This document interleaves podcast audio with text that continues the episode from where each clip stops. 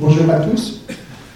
Je vais essayer de vous présenter euh, le centre d'appellographie. On a il y a un PowerPoint qui a été, euh, qui va, que vous allez pouvoir visionner, mais je ne l'ai pas vu, donc euh, je vais essayer de commenter quand même. Et puis on a Tara Limousin qui va apparaître en, visio. Donc voilà, le, centre d'appellographie alpine, c'est une rencontre avec Pierre Gallet dans les années euh, 2008, euh, ou ou avant, dans les années 2000, il a posé son faux documentaire avec un pomologue, euh, M. Catoire, euh, qui a posé leur fond documentaire à Winzag, dans la Haute-Ardèche. Et euh, ce projet de, dépôt de fonds documentaire et de valorisation de ce fonds documentaire est tombé à l'eau. Et donc après, euh, avec euh, deux amis euh, qui ont, on a créé le centre d'appellographie, on est allé le voir pour lui dire, bah, écoutez, le- votre fonds documentaire, veut bien le prendre en, Savoie et le valoriser. Donc euh, lui, il, adore, il adorait la Savoie parce qu'il a été le contrôleur euh, des vignes euh, à l'époque de, de sur, sur la Savoie. Donc ça a été banco. Quand on a remonté le fonds documentaire de Vinzac en Savoie, euh, on été dit, c'est bien le fonds documentaire, mais il y a d'autres sujets à faire, c'est la sauvegarde des vieux cépages. Parce que moi j'ai un dicton que j'aime bien euh, faire valoir, c'est pour euh, avoir de belles pommes, pommier doit avoir de belles racines. Et c'est vrai qu'on doit aller chercher dans nos, dans nos réserves historiques et patrimoniales ce, ce côté potentiel pour demain. Donc c'est... euh, on est parti, donc c'était Roger Raffin et Gilbert Niquet. Gilbert Niquet, c'était le technicien du Rhône qui a remis en route Condrieux à l'époque, euh, parce que Condrieux, il n'y avait plus de vignes, il faut bien savoir. Et ça a été euh, 20 ans de, projet pour remonter Condrieux. Et donc on a travaillé tous les trois ensemble pour monter ce fonds documentaire et euh, pour remonter ce fonds documentaire et créer le centre d'ampélographie. Mais tout de suite, on est parti dans les vieilles vignes, chercher les vieux cépages, on est allé en prospection euh, et en collaboration avec euh, Thierry Lacombe et, surtout euh, Jean-Michel euh, Boursicot. On a eu partenariat, ils sont venus nous aider, vérifier, on a retrouvé les cépages qu'on ne connaissait pas. Et donc, je pense que je vais vous faire. Voilà, donc le, le centre de pélographie se trouve au musée de la vigne et du vin à Montmélian, siège social. Donc il a été créé voilà, en 2008, on a un peu plus de... Et on, est, euh, on a nos réunions, donc notre réunion euh, annuelle, euh, ce sera lundi prochain, le 13, à Montmélian, donc à la salle des fêtes. Et le thème cette année, c'est la vigne, toute une histoire. Donc on remonte un peu à l'histoire de, de la vigne en Savoie et ailleurs. Donc voilà. Sur, donc on a trouvé, très vite trouvé euh, des, cépages qu'on ne connaissait pas et d'autres cépages euh, un peu disparus.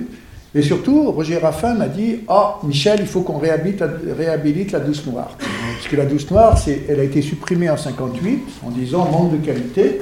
Donc, euh, c'est un cépage qui ne monte pas en degrés, c'est un cépage qui n'a pas beaucoup d'acidité. La, douce noire, c'est le corbeau en fait, et le corbeau, il, a été cultivé de la Charente à, à la Savoie. C'est-à-dire que on en trouve dans l'Indre, on en trouve dans le centre de la France, euh, ce fameux corbeau.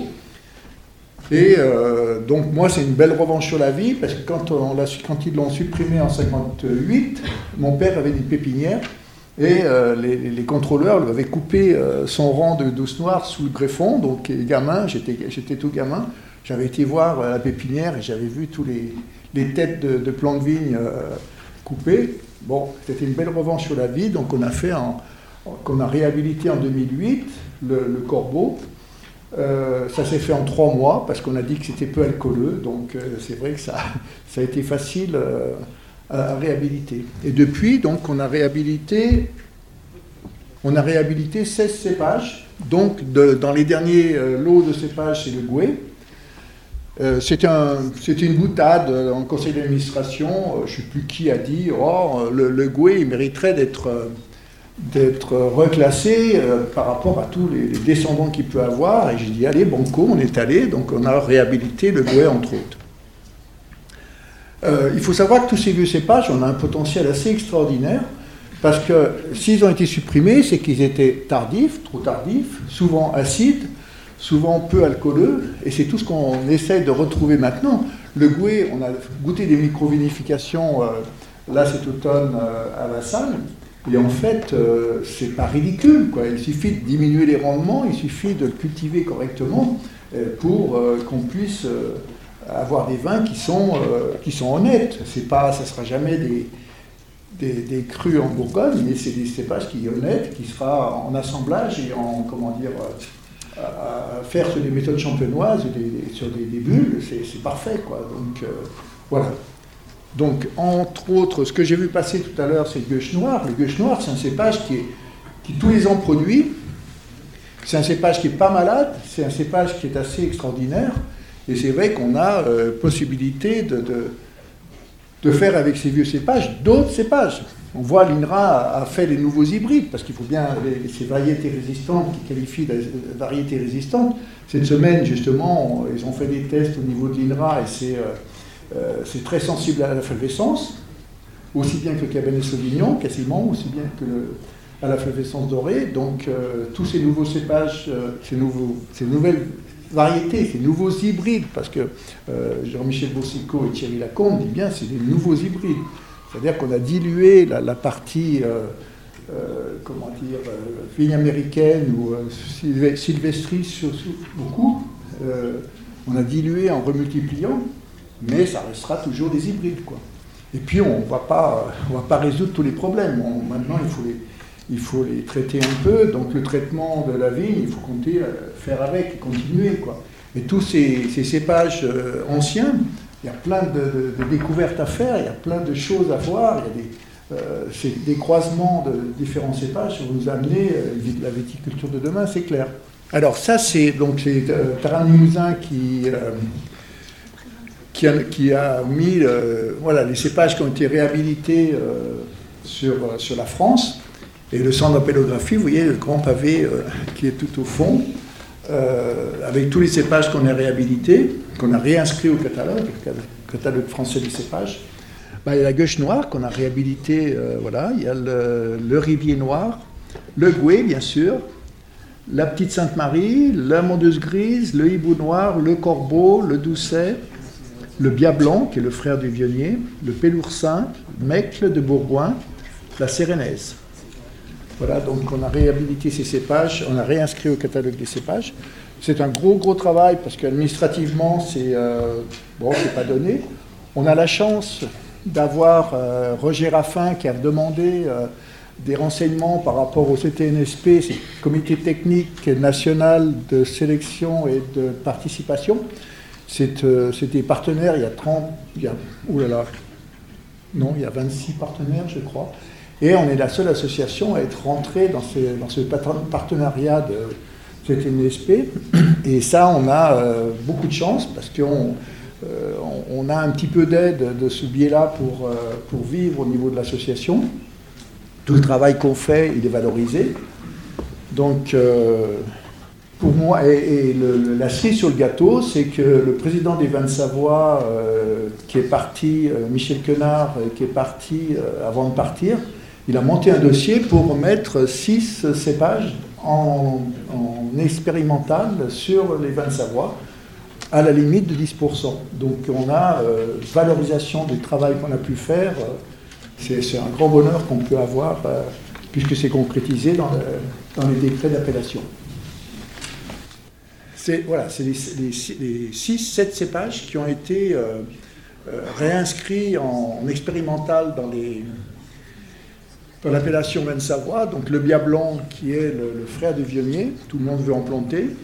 La petite Sainte-Marie, c'est un cépage qui est un peu fragile, qui craint un peu le, mais qui est, qui est intéressant.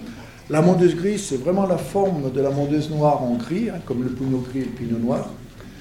Le corbeau, c'est chez nous, c'est la douce noire, bien sûr, mais euh, euh, c'est un beau cépage qui peut faire des, vins primeurs à faire ou en assemblage ou en primeur. C'est un vin qui, est, facile à boire et, gouléant. Le hibou noir, euh, ben, on le trouve sur le sur l'Italie. Hein, donc, euh, on, a des, hiboux noirs en, France, on a que des microvinifications encore. Et puis le Doucet. Alors le Doucet, c'est deux souches de, c'est deux souches qu'on avait sur Apromont. Euh, il était appelé jacquère noir. Effectivement, tant que, la, tant que les, euh, comment dire, tant que la, vigne n'avait pas tourné, tant que les raisins n'avaient pas rosé, c'était la jacquère. C'est exactement la feuille de la jacquère. On a retrouvé ce, ce doucet qu'on a reclassé sur euh, des textes de Rovazanda. Rovazanda, c'est un orthographe italien qui a écrit les synonymes des, qui a écrit les synonymes des cépages européens.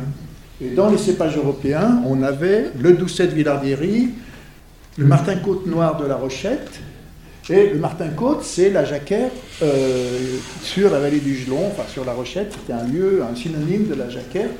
Et en fait, on a fait le, rapprochement Doucet, euh, qui était dans le Rovazanda, qui était, qui était coté, qui, était, qui avait des écrits sur le, Doucet. Donc il a été réinscrit euh, simplement par, par la bibliographie. Il faut savoir que quand on n'a pas de bibliographie pour les réinscrire, il faut euh, faire l'expérimentation pendant 10 ans, c'est-à-dire qu'il faut une souche, enfin une variété témoin, cépage témoin, et à côté euh, faire les cépages qu'on veut reclasser.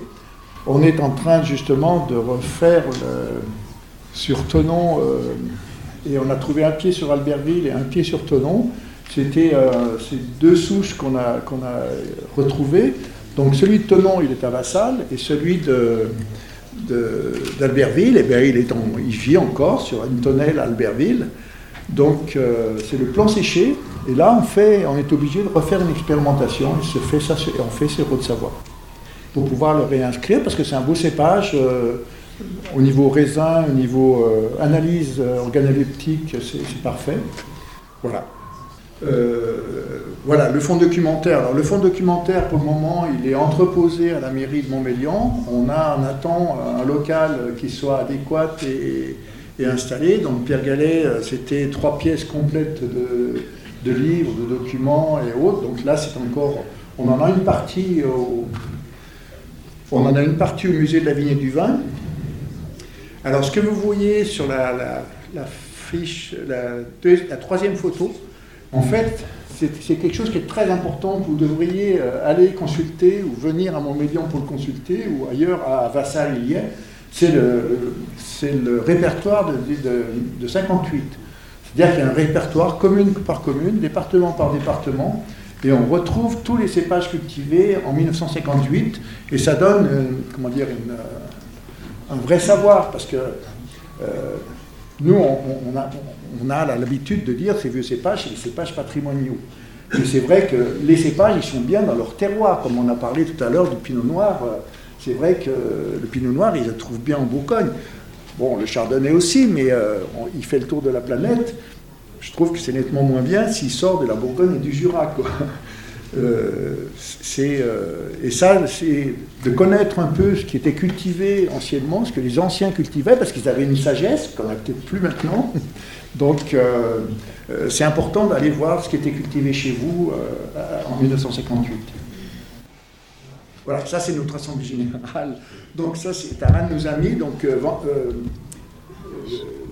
lundi, lundi, donc on a notre assemblée générale de 9h à, de 9h à 10h30 à peu près. On a tout un programme, donc, mais surtout ce qui est intéressant, c'est qu'on a chacun amène des vieux cépages, chacun amène des dégustations.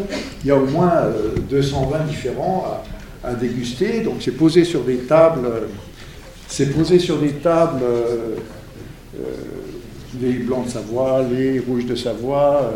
Là, on a le Val de Suse, euh, on a une présidente d'une association du Val de Suse qui vient présenter les cépages du Val de Suse parce qu'ils ont les mêmes cépages que la Savoie, tous les vieux cépages de Savoie qu'ils ont chez eux et qu'ils cultivent. Hein. le, hibou noir qu'on ne cultive plus, eux, ils le cultivent encore. Donc on aura ces dégustations. Euh, et après, l'après-midi, c'est les auteurs du, Redouté. C'est un beau livre avec des anciennes euh, aquarelles qui ont été retrouvées. Donc il y a quelqu'un qui va nous parler de la collection du Luxembourg. Euh, il y a une collection de vignes qui avait été initiée au Luxembourg et plantée. Donc voilà. Après le centre d'apélographie, donc on a parlé tout à l'heure de, Vassal. Euh, on s'est beaucoup battu en 2013 avec un ami. J'ai mis une pétition de 2013 pour alerter l'INRA, parce que l'INRA avait prévu de déménager en trois ans le domaine de Vassal, c'était irréalisable.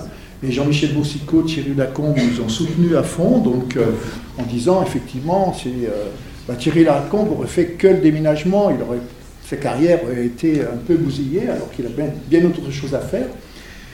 Et donc on a réussi quand même à faire euh, plier la direction générale de l'INRA en disant c'est irréalisable de déménager en, trois ans, c'est pas possible quoi.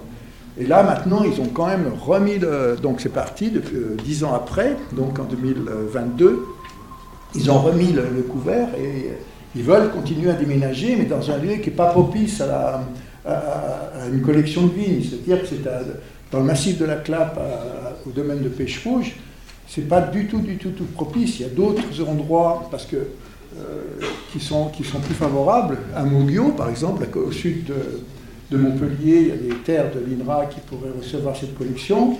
Il y a le domaine du Chapitre qui pourrait recevoir cette collection. Il y a les Spiguettes.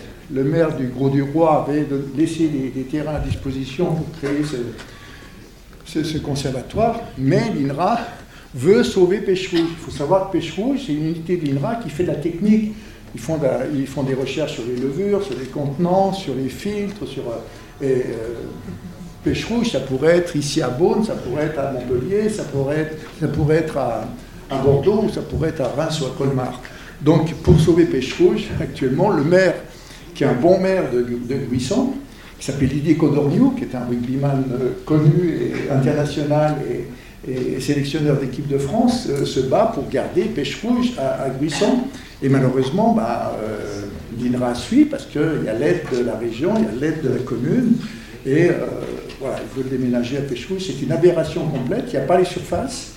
C'est dans des terres où il faudra mettre le goutte à goutte. Et on en parlait tout à l'heure, le goutte à goutte, ça, garde les racines en surface. Donc ça, c'est un, une pétition que j'ai remis en ligne là au mois de décembre. On est à 800 signatures, à savoir que les signatures sont euh, superbes. Même euh, parce que quand on était, on a fait les 20 ans de, ce, CTNSP à, Vassal, et en fait, euh, Jean-Michel Boussicot, il me dit Michel, si tu mets une pétition, une pétition pour Vassal, je suis le premier à signer. Donc, mais non seulement il a été le premier à signer, mais il m'a aidé à, mieux rédiger euh, ma pétition. Et donc, on l'a mis en ligne. Là, vous avez le QR code. Là, les jeunes, ils peuvent. Et on demande des signatures. On a passé 800. On va bien arriver à 1000 pour, euh, voilà, pour essayer d'alerter l'INRA. Après, je vais vous passer aux questions. Hein. je crois qu'il faut voir Taran s'il peut l'avoir en visio, parce qu'il va. Mais on va dialoguer ensemble. Merci beaucoup, Michel. À tout à l'heure pour les questions.